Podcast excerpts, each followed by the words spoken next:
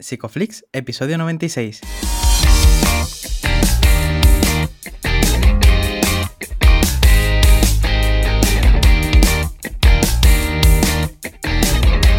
Bienvenidos a Psicoflix, un espacio de psicólogos para psicólogos, un podcast donde entre todos buscamos ser cada vez mejores profesionales de la psicología. Aquí hablamos de todas las estrategias, técnicas y noticias de la psicología contemporánea, pero siempre con la evidencia científica que nos gusta defender. Hoy estamos grabando el episodio del 18 de febrero y estamos emitiendo nuestro episodio número 97, en el que vamos a hablar de los trastornos psicóticos y la terapia de aceptación y compromiso. Pero antes, recordaros que en psicoflix.com podéis registrar de manera gratuita y estar al día de todas nuestras novedades.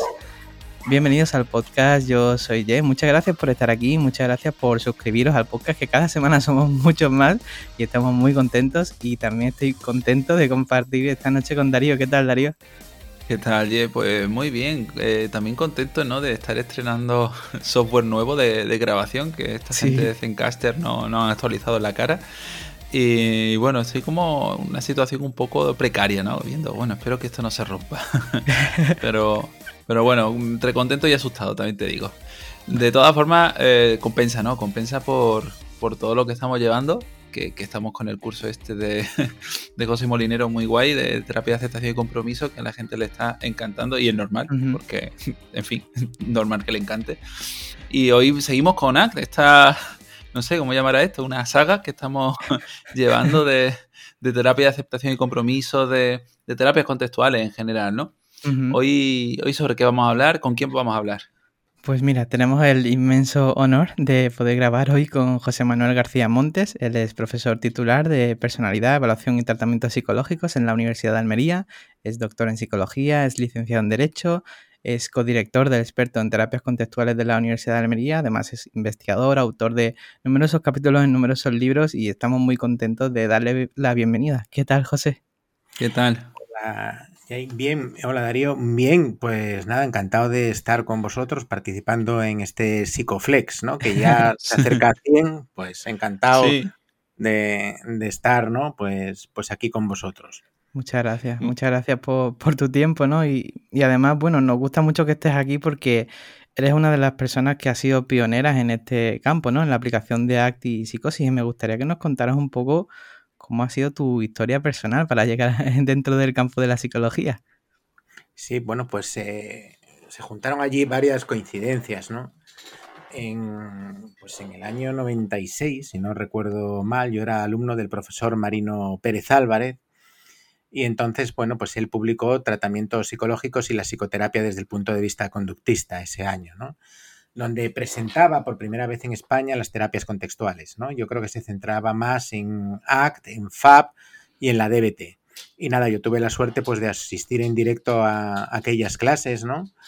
Eh, donde bueno, pues, se presentaban las terapias contextuales como lo último, ¿no? como el último avance. Y bueno, pues le propuse a Marino posteriormente eh, pedir más adelante una beca con él y, así empezó un poco la, coincidencia, ¿no? De, que se estaban introduciendo en ese momento en España las terapias contextuales, que yo estaba en esa clase pues eh, muy interesado en lo que decía Marino, no solamente en lo que decía sobre las terapias contextuales, sino en lo que decía en general sobre la psicología. Y, y bueno, pues un poco, ¿no? Mm, intentando apuntarme a lo último al que había, pues, pues me interesé por las terapias contextuales. Y después tuve la suerte también de poder aplicarlas o empezar a aplicarlas, ¿no? En la clínica San Rafael de Oviedo, con que teníamos un, proyecto de investigación en común, ¿no? Y empezamos a aplicar allí, pues de una forma muy rudimentaria, pues las primeras aplicaciones de ACT y las primeras aplicaciones de ACT en síntomas psicóticos. ¿Cómo fue eso? ¿Qué, qué dificultades os encontrabais? Bueno, mm, la verdad que, bueno, un poco la dificultad que me encontraba era el propio ambiente psiquiátrico, ¿no? Eh, donde los síntomas, los delirios y las alucinaciones son vistos como el enemigo a batir, ¿no? Donde hay que, bueno, la medicación lo que pretende es que disminuyan esos síntomas, ¿no? Y entonces, bueno, pues esta era una filosofía radicalmente distinta, donde se quitaba importancia a la sintomatología, se daba más importancia a lo que la persona hacía en la vida, una, filosofía que, casaba bien con el enfoque de rehabilitación psicosocial, pero mal con un enfoque psiquiátrico, ¿no? Y bueno, pues un poco la primera, no sé, el primer enfrentamiento, la primera bofetada fue el propio eh, ambiente psiquiátrico, ¿no? Que, es comprensible, ¿no? Que es comprensible porque eran tratamientos muy novedosos y yo era un chico muy, muy lanzado y muy poco prudente y, yo creo que se, juntaron las dos cosas para que aquello no fuera todo lo bien que debería haber ido. Claro, esto es especialmente importante, ¿no? Porque siempre en psicología, ¿no? Y en la carrera y en todos los libros que hemos leído hasta ahora, casi siempre se ha puesto el foco en, la biología, ¿no? Más que en la biografía de la persona. Eh, entonces, ¿cómo podría explicar ACT eh, por qué surge, ¿no? Un trastorno psicótico. Bueno, en realidad surge por lo mismo por lo que surge cualquier otro problema psicológico, ¿no? El psicótico no, es especial en, una razón de, surgimiento específica, ¿no? Pues básicamente surgen por cosas que han pasado en la vida y por cómo se han afrontado esas cosas, ¿no? Eh, generalmente han sido cosas duras, cosas difíciles, y generalmente el afrontamiento ha redundado en que vaya peor, en que la evolución fuera peor, en que se produjera más de lo mismo, ¿no?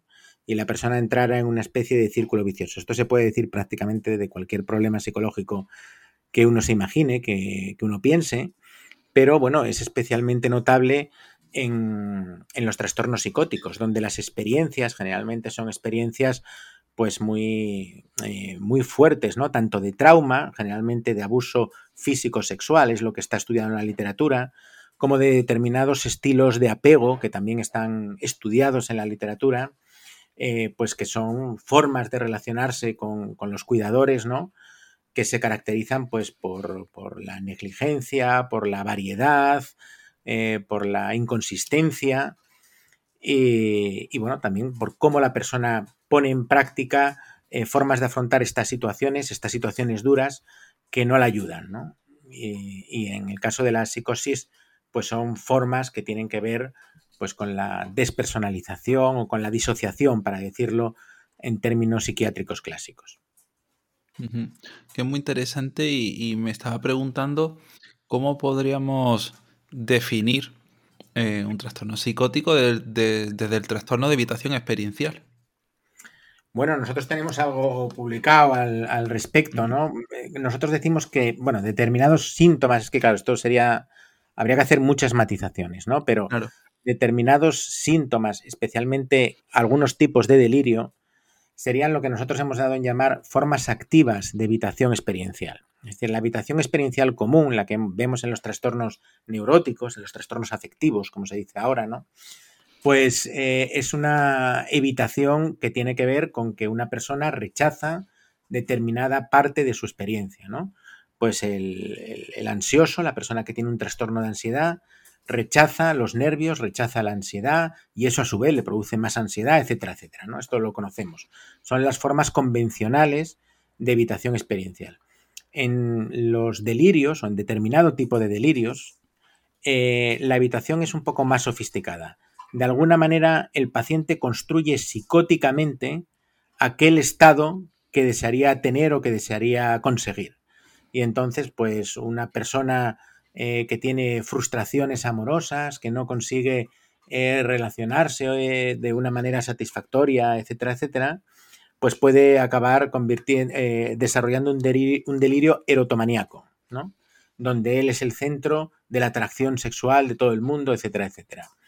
Y esto no es solamente la evitación de una experiencia, que lo es, ¿no? Es la evitación de nadie se fija en mí, es verdad, pero también es la construcción de alguna manera psicótica a través del lenguaje, y esto tendría mucho que decir la teoría de los marcos relacionales aquí, de una realidad alternativa que se sobrepone a la, realidad común o al sentido común en donde navegamos el resto de, de personas, ¿no? Y esto es un poco, o por lo menos algunos tipos de síntomas psicóticos tienen que ver con la construcción de, realidades, ¿no? no solamente con la evitación, sino con la construcción. Es lo que tiene quizá de característico la psicosis frente a la neurosis, que no es nada nuevo, es algo que ya aparecía en Freud, ¿no? pero, pero bueno, quizá convenga eh, señalarlo también aquí, ¿no? a propósito de las terapias contextuales.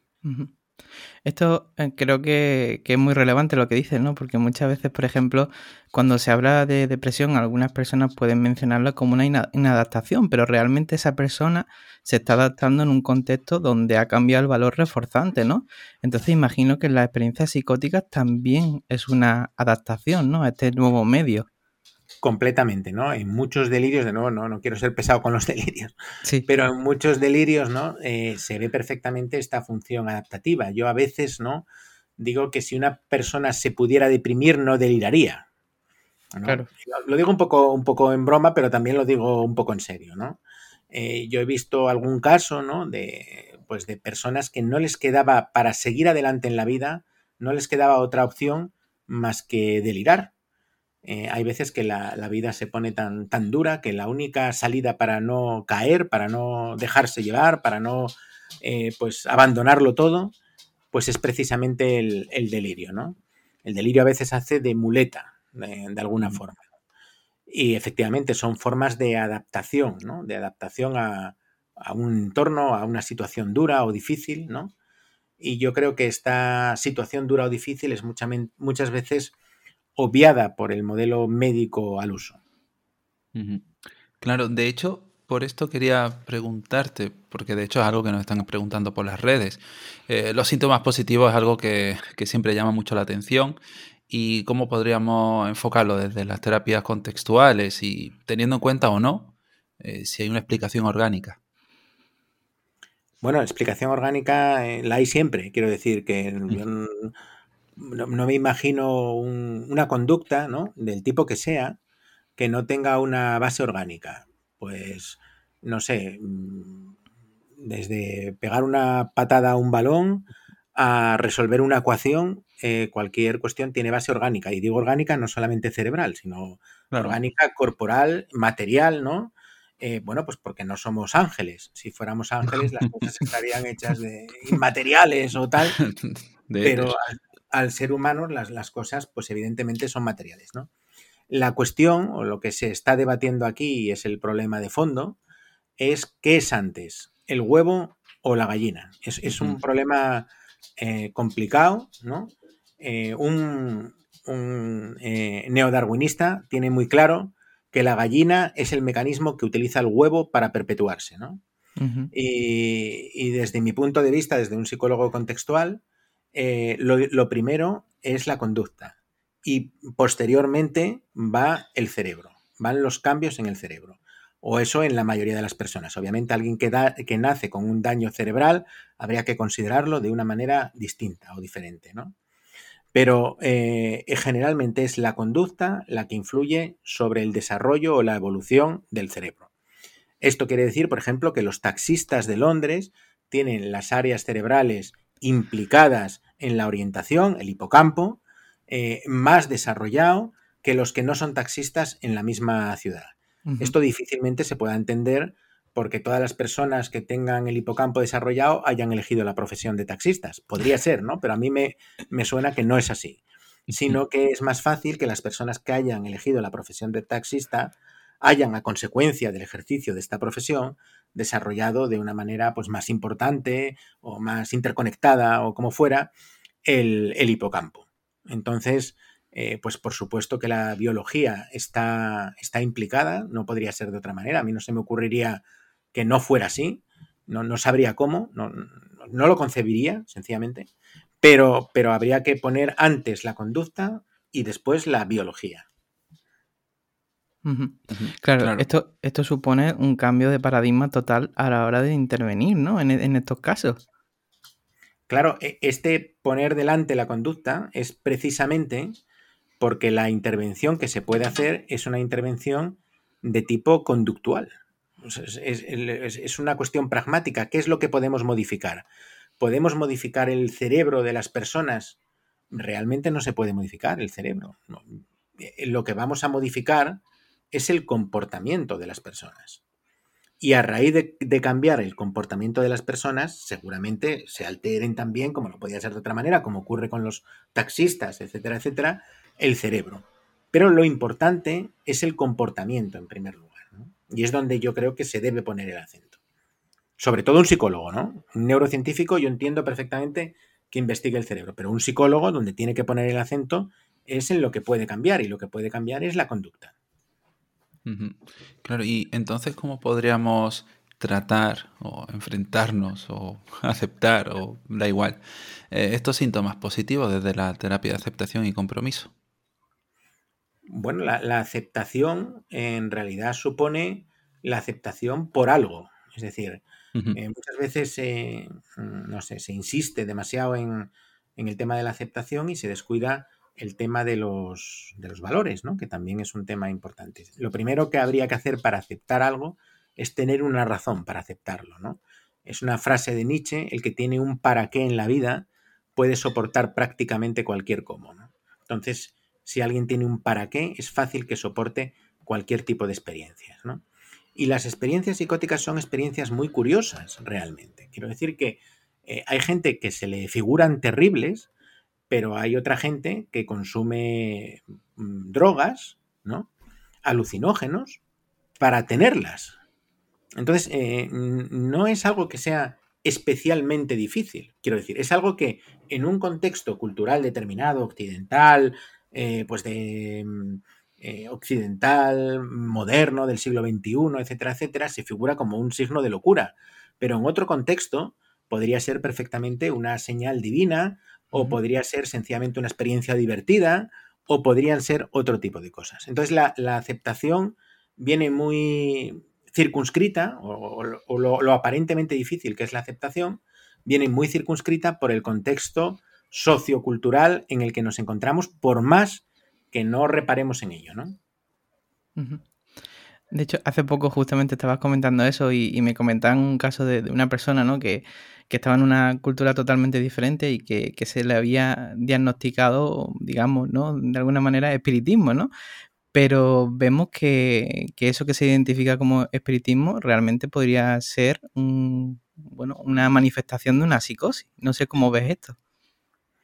Espiritismo, no entiendo exactamente qué quieres decir con espiritismo. Sí, que, la persona había sido, bueno, sometida a algún tipo de ritual satánico y que mostraba ciertas conductas que podrían parecerse a lo que es una psicosis. Sí, sí, sí, bueno, eh, efectivamente, ¿no? Se podría ver así y, y, bueno, en realidad los problemas psicológicos, ¿no?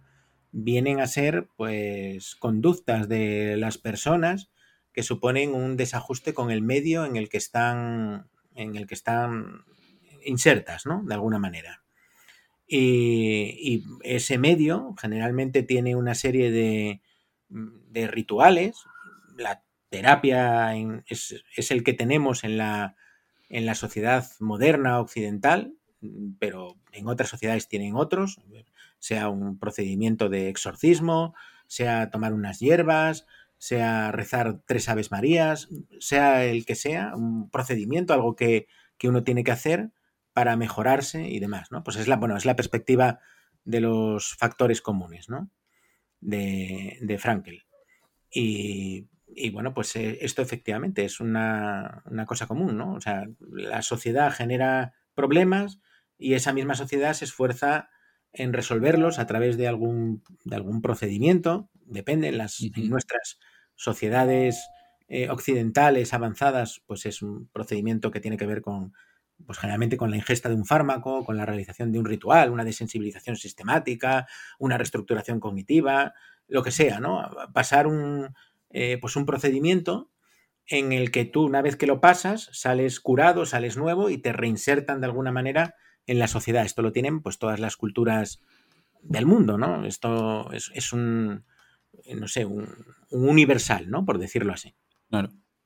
Una persona que esté viviendo un delirio va a sentir invalidación constante y eso un terapeuta tendría que entenderlo. ¿Cómo eh, tenemos esto en cuenta desde la terapia de aceptación y compromiso?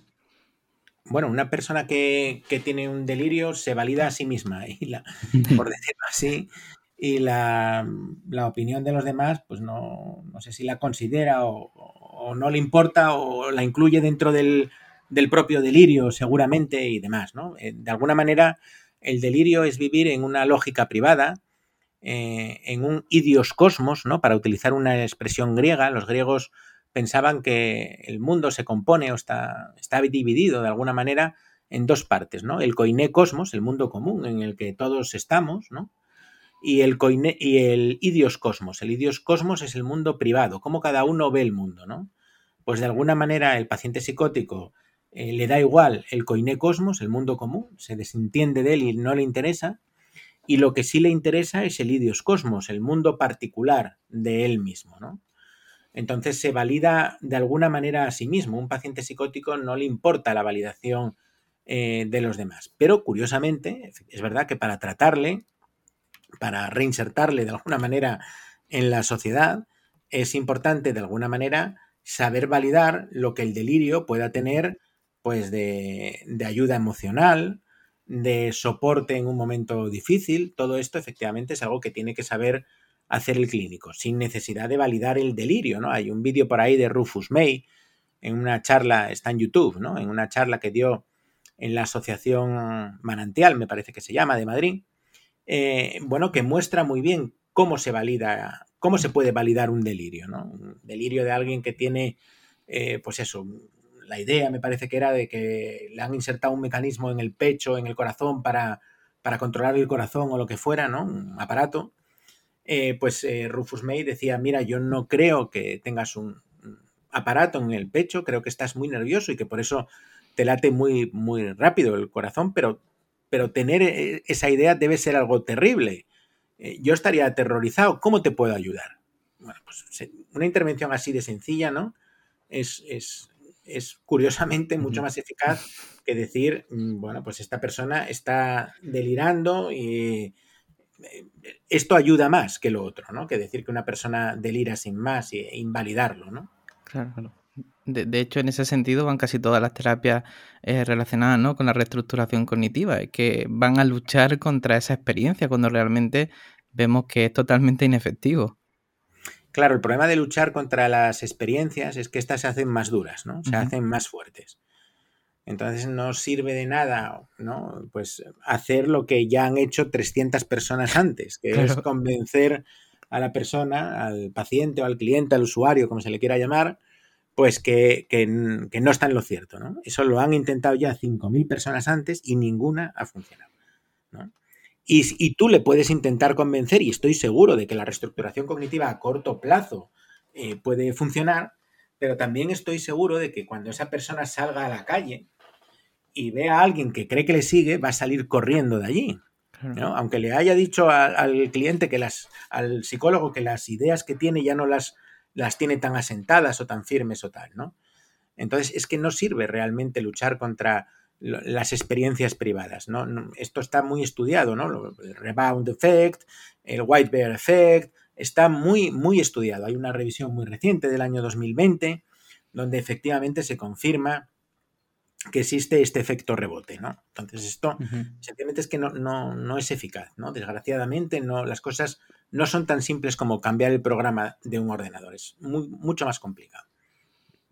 Claro. Cuando hay tanta fusión y tantas armas verbales al final para eh, controlar, ¿cómo se desarrolla un proceso de desesperanza creativa entre una persona que está viviendo un brote psicótico?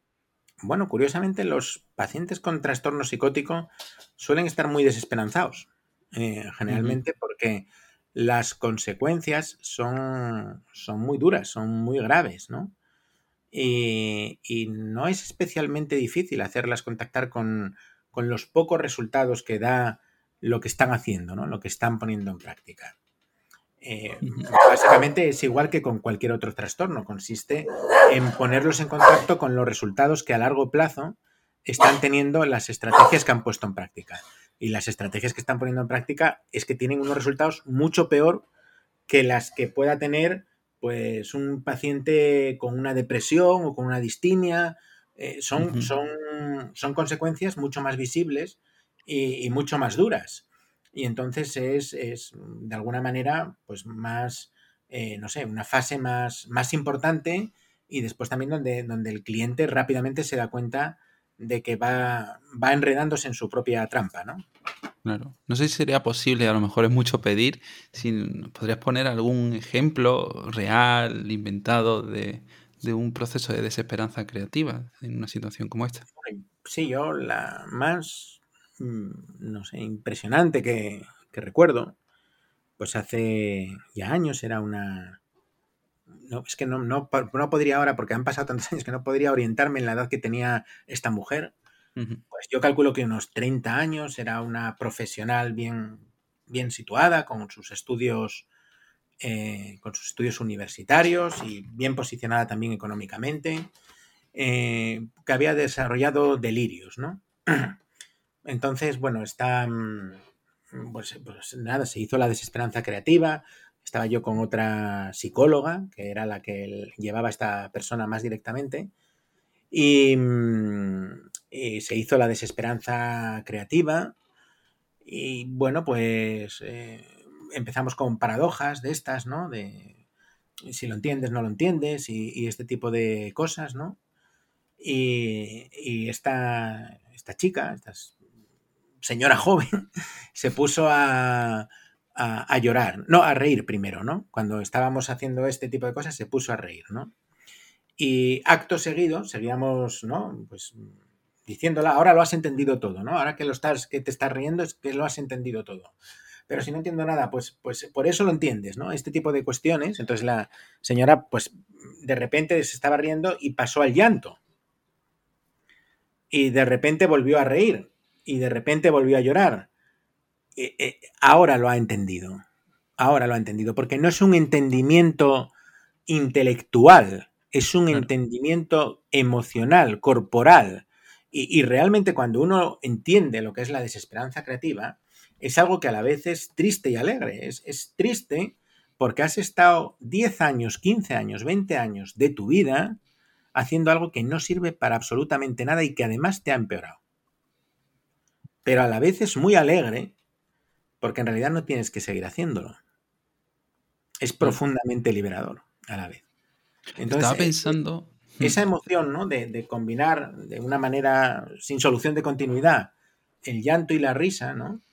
realmente cuando ocurre esto es cuando de verdad se ha hecho desesperanza creativa. Cuando de verdad se ha hecho. Lo otro es jugar a hacer desesperanza creativa. Te estoy escuchando y, me parece muy bonito lo que dices, pero a la vez pienso que creo que en este podcast nunca hemos definido, no lo sé, tal vez sí, eh, o bueno, a lo mejor estaría bien recordarlo, que es un proceso de desesperanza creativa.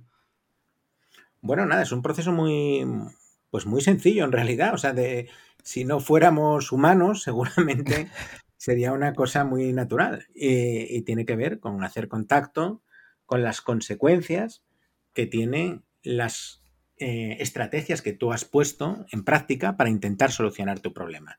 Y generalmente estas estrategias lo que han hecho ha sido empeorar el problema. Y eso por un lado, ¿no? Y por otro lado, eh, tiene que ver también con que estas estrategias son casi siempre estrategias de tipo cognitivo, planificado, verbal, ¿no?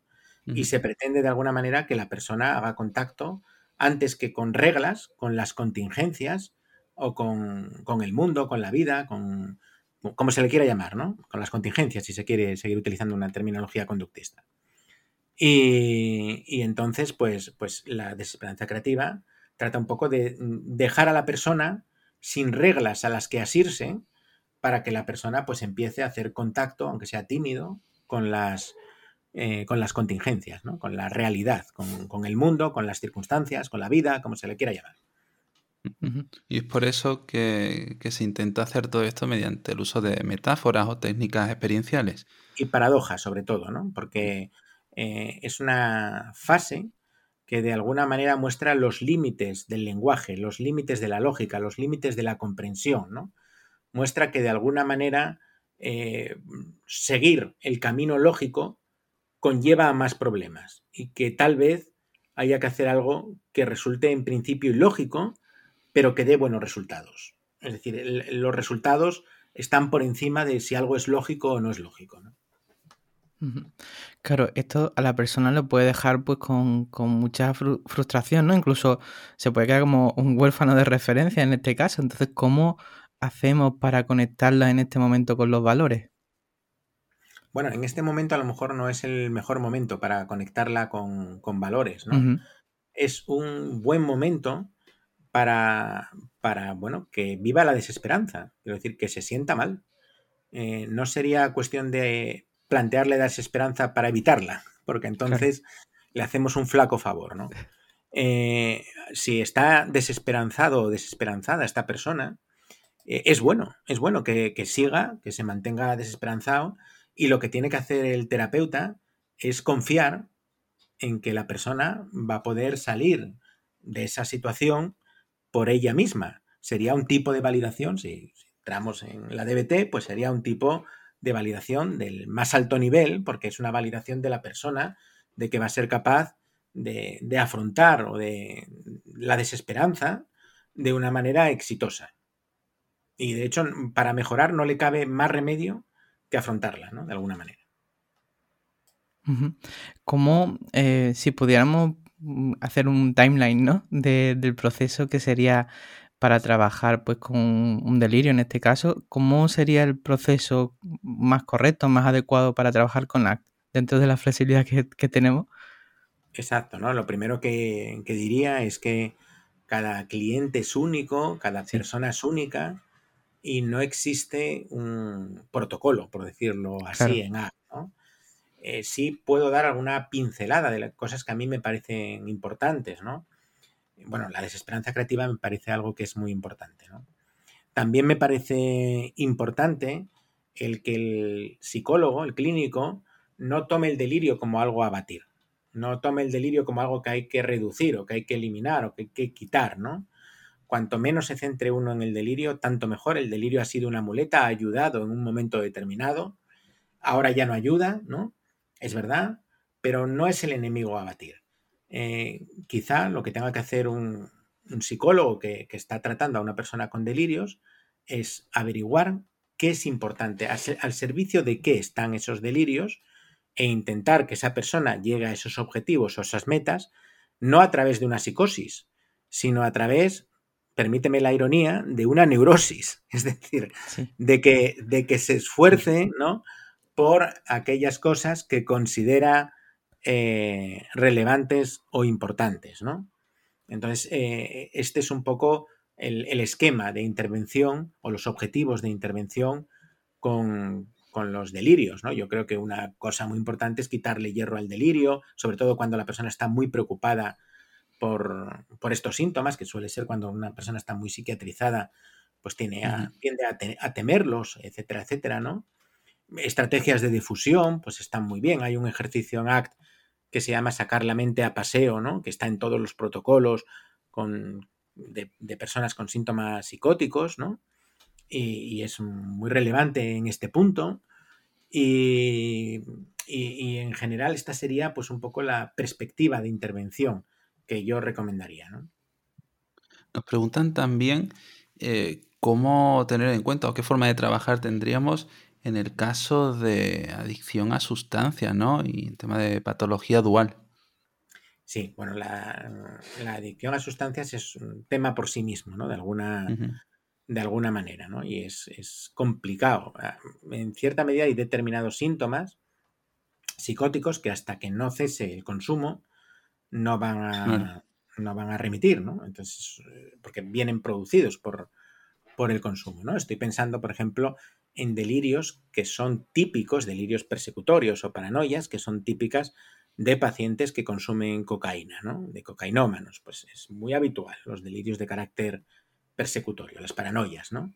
Entonces, eh, yo creo que es algo secundario. Es decir, lo importante aquí pues sería el cese en el consumo del tóxico y, a raíz del cese en el consumo de tóxico seguramente remita el, el delirio, ¿no? Y se vea con, la suficiente distancia, ¿no? Generalmente en, las psicosis producidas por, consumos anfetamínicos o por consumos de cocaína y tal suele ser así, ¿no? Generalmente una vez que cesa el fármaco mm, retoman las, aguas su cauce, ¿no? Estaba pensando ¿no? en algo que estabas comentando antes y, bueno, las investigaciones de, de Seikula, ¿no? cuando habla de, del diálogo abierto, eh, ¿Podrías eh, elaborar un poco sobre esto? Bueno, el diálogo abierto a mí me parece que es una perspectiva pues realmente interesante, ¿no? Y me parece que, bueno, que tiene muchas afinidades, eh, pues yo iba a decir con ACT, pero tiene muchas afinidades con un sentido mm, común mm. a la hora de abordar la psicosis, sin más, ¿no? Con, el sentido común, ¿no?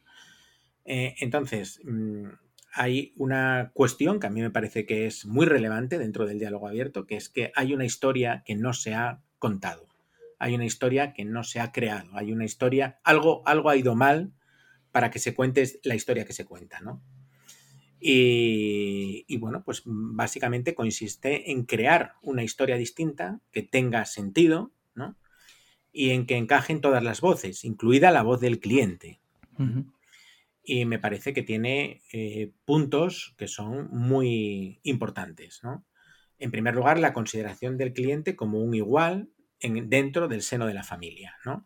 Seicula, cuando viene a España, viene muchas veces invitado, no, no solo, ¿eh? Eh, también lo hemos invitado desde la Sepsis, desde la Sociedad Española de Psicología Clínica y de la Salud, y estuvo en Madrid invitado por la Sepsis, ¿no? pero generalmente viene invitado por, por los psicólogos de carácter sistémico, y viene invitado por los psicólogos de carácter sistémico porque el enfoque que hace es realmente sistémico, es decir, es, un sistema el que, el que va mal y una historia que se ha contado como un paciente designado. Pero realmente eso es lo que, lo que mantiene el problema, ¿no? Y eh, consiste, bueno, pues en reformular esa, esa historia, ¿no? Y me parece que, que ese objetivo de reformular una historia, de contarla de otra manera, de dar voces a todo el mundo, ¿no? De dar un, turno de palabra, de no hablar nada de espaldas al cliente. Claro. Mm. Me parece que son cosas básicas. Por eso digo, no, no es una cuestión de que tenga que ver con ACT, es una cuestión de eh, respeto al cliente, a la persona, y unos principios básicos de intervención que se deberían, mm, no sé, poner obligatorios en cualquier abordaje, por decirlo así. Claro.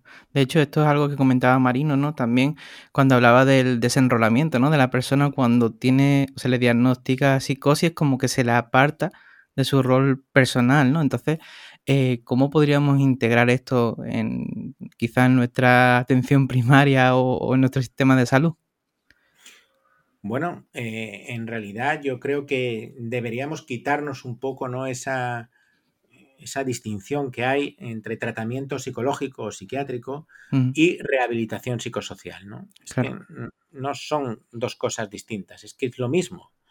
Y no puede haber una, un, real tratamiento psicológico ¿no? si no hay una rehabilitación psicosocial. Y la rehabilitación psicosocial tiene que ver con implicar a la persona en ámbitos de actuación pues que son relevantes, que son con sentido y que no son ficticios, ¿no? Y, esto es una parte importantísima del tratamiento psicológico. Si algo vino a mostrar ACT es que eh, es muy importante que la persona haga precisamente aquello que es importante para él o para ella. es un tema... Son cosas que, están, están unidas, ¿no? No se pueden separar, no, no existe, es una falsa dicotomía esta. Claro. Es un tema recurrente también el que nos pregunten, o sea, que nos pregunten por redes para preguntaros a vosotros eh, sobre la opinión que tenéis sobre la psicofarmacología, si la veis necesaria, si no. Bueno, yo creo que la psicofarmacología ayuda, la veo tan necesaria como un antigripal cuando alguien tiene gripe. Mm, básicamente ayuda, puede ayudar en un determinado momento, puede ayudar cuando una persona no puede conciliar el sueño, no puede dormir porque está muy alterada, pues puede ser de ayuda, ¿no? Yo diría que la menor posible, el menor tiempo posible, ¿no? Porque los cambios eh, más importantes son cambios de carácter eh, eh, comportamental, de carácter conductual, ¿no? Ha salido recientemente en Esquizofrenia Balleting, en, un número de este año, eh, una, y bueno, ya había trabajos publicados en este sentido, ¿no?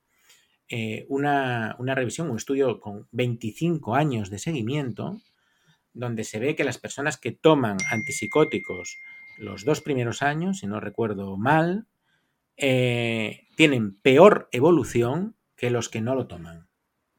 Es decir, que lo que dice la literatura esto no es una opinión, son estudios contrastados y, el que estoy diciendo de esquizofrenia balleting es uno, pero hay, hay previos ¿eh? de, distintos países, este es de Chicago me parece, el de esquizofrenia balleting, pero lo hay de distintos países del mundo, países nórdicos también han investigado lo mismo y tal. En general, eh, hay una peor evolución, un peor pronóstico de los, eh, de los mm, pacientes que toman antipsicóticos. Entonces, si a mí me preguntas si soy partidario, pues te diría que a la luz de la evidencia científica, no soy partidario de que tomen antipsicóticos. Soy partidario de que en un momento determinado un paciente pues, pueda tomar un hipnótico, pueda tomar una benzodiazepina, eh, en fin, soy eh, partidario de utilizar la medicación, como se decía antes pedantemente, cum grano, cum grano salis, ¿no? No quiere decir como, eh, como sale un grano, sino como un grano de sal. Como un grano de sal quiere decir, pues es una cosa minúscula, pequeña, que se pueda, efectivamente, con grano salis sí se puede utilizar, o sí, sí estaría yo a favor de la medicación, pero lo que muestra la literatura sobre los antipsicóticos es, insisto, en que tienen peor evolución en todos los frentes, ¿eh? clínica, social, en todos los frentes. Entonces eso es lo que muestra la literatura, estudios longitudinales de 25 años de seguimiento, y yo creo que esto se debería conocer un poquito más, porque se investiga para que la praxis clínica, de alguna manera, pues, eh, no sé, tenga adecuación con, con, los datos, con los hechos, ¿no? Y, hay muchos datos publicados de que, insisto, de que, tomar ansiolíticos, eh, perdón, tomar antipsicóticos en los dos primeros o tres primeros años lleva a una evolución peor y se siguen recetando eh, indiscriminadamente como una medicación para toda la vida. ¿no? Yo creo que algo nos deberíamos plantear en, salud mental, ¿no? Para, reformular las cosas un poco. Claro, pensando en esto, ¿no? Y, bueno, lo más habitual es que cuando una persona tenga un brote se le suele eh, medicar. ¿Cómo, qué podríamos hacer en ese primer momento para no tener que recurrir a, un psicofármaco? Lo, has, comentado muy perfectamente, ¿no? El diálogo abierto, pues eh, tiene la, mínima medicación posible. Es una intervención eh, tal vez sea eh, utópica no es. Utópica no es porque, porque, porque está implementada ya. Está implementada en Laponia, es verdad que muy lejos, ¿no? Sí. Pero, pero ya está implementada. Eso, pues sería una intervención, ¿no? El paradigma soteria o el paradigma sotería, ¿no? Eh, de Moser, sí. pues sería otro ejemplo. Moser mm, ni siquiera eran psicólogos los que atendían a las personas que tenían crisis, ¿no? o que tenían mm, episodios psicóticos. Eran personas de la calle. Moser rechazó precisamente eh, por, los prejuicios que podían tener profesionales sanitarios. Y entonces pidió a aquellas personas que acompañaban al paciente que tenía una crisis, pues le, pedía que le acompañara como si estuviera en un mal viaje de ácido. Era la época de los 60, evidentemente. Y, funcionaba. Y funcionaba tan bien que lo cerraron. O sea que eh, que eh, a pesar de los buenos resultados que tenía, mucho mejor que la medicación, eh, se cerró el paradigma soteria, aunque luego en Verne se, volvió a abrir y tal, pero se, cerró. No, deja de ser curioso, ¿no? Que algo que funciona se cierre, pero mm, a veces la, praxis va por otro lado, distinto al, que va los datos o los que va la ciencia, ¿no? Mm. Típico esto también, ¿no? Y bueno, ya mismo eh, tendremos que ir cerrando esto y no quería yo irme tampoco sin preguntarte por formación o bibliografía interesante sobre psicosis y ACT. Bueno, bibliografía, va a salir un libro muy recientemente, yo creo, vamos, que saldrá en, no sé, cuatro o cinco meses, ¿no? En la editorial Pirámide, centrado en, ACT y psicosis, ¿no? Desde, desde una, eh, pues desde una perspectiva de niveles, ¿no?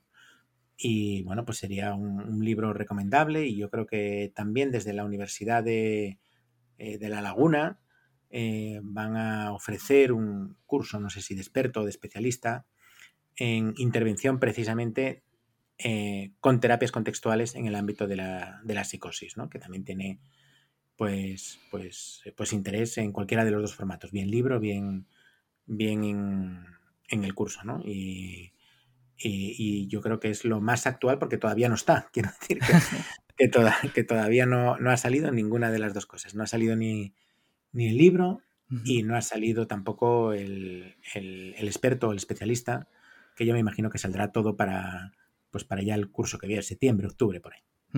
Qué bueno.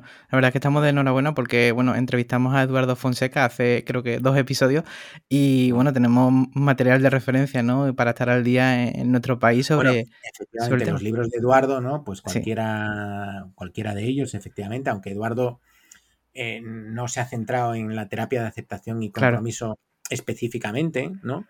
Eh, aunque el último, el último manual eh, de Eduardo, que es, bueno, el libro que va que va a actualizar aquellos, mm, aquellos manuales de tratamientos psicológicos eficaces. No sé mm. si, si los conocíais. Los, Se preparaba el PIR todo el mundo con esos mm. libros.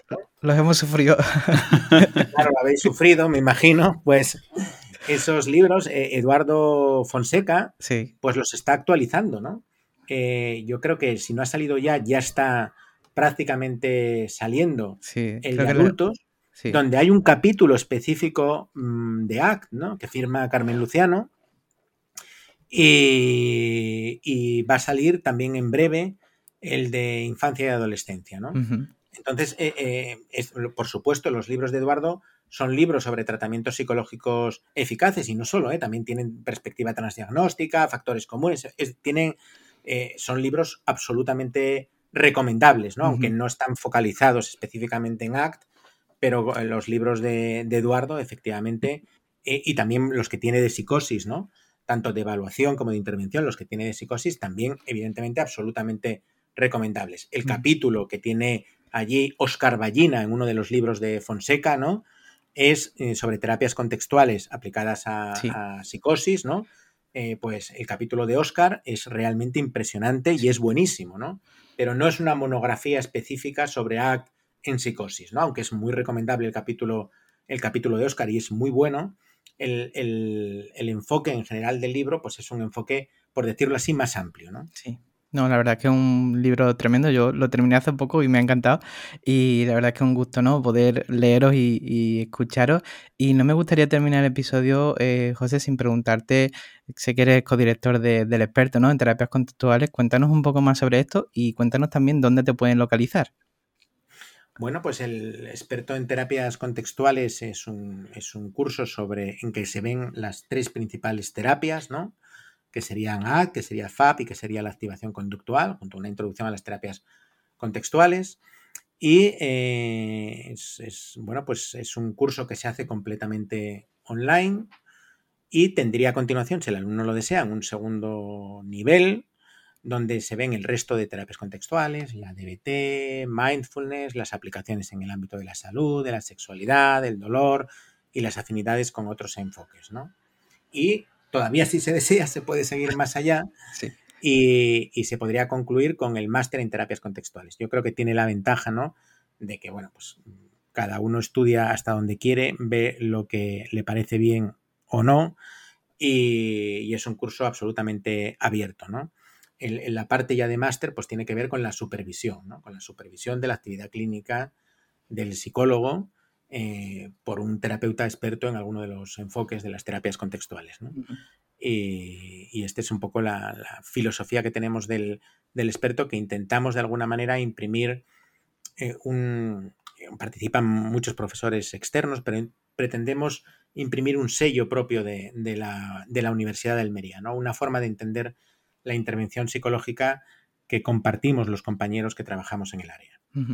Pues pondremos un enlace en la web también para que la gente pueda ojearlo y te agradecemos mucho este rato. Muchas gracias. Yo estoy muy agradecido a vosotros también de que, de que, me, hayáis, de que me hayáis invitado. Y un, honor y un placer. Y, quedo también abierto a cualquier pregunta. Mi correo electrónico es jgmontes.ual.es y quedo abierto a cualquier cuestión, cualquier pregunta que los oyentes de este podcast tengan. Y quiero agradecerle también a los oyentes que hayan llegado hasta el final, que no es fácil. Ah, seguro que sí, muchas gracias. Muchísimas gracias. Y bueno, muchísimas gracias también a vosotros que estáis al otro lado de, bueno, del podcast, de la pantalla donde estáis ahora mismo. Eh, no os perdáis el próximo episodio porque hablaremos de duelo, además con, una profesional. Eh, y nada, si os ha gustado el episodio, suscribiros porque la semana que viene eh, nos veremos a las 8 de la tarde con un nuevo episodio aquí en psicoflix.com, en Spotify, en iTunes y en iVoox. Hasta luego. Hasta luego. Hasta luego.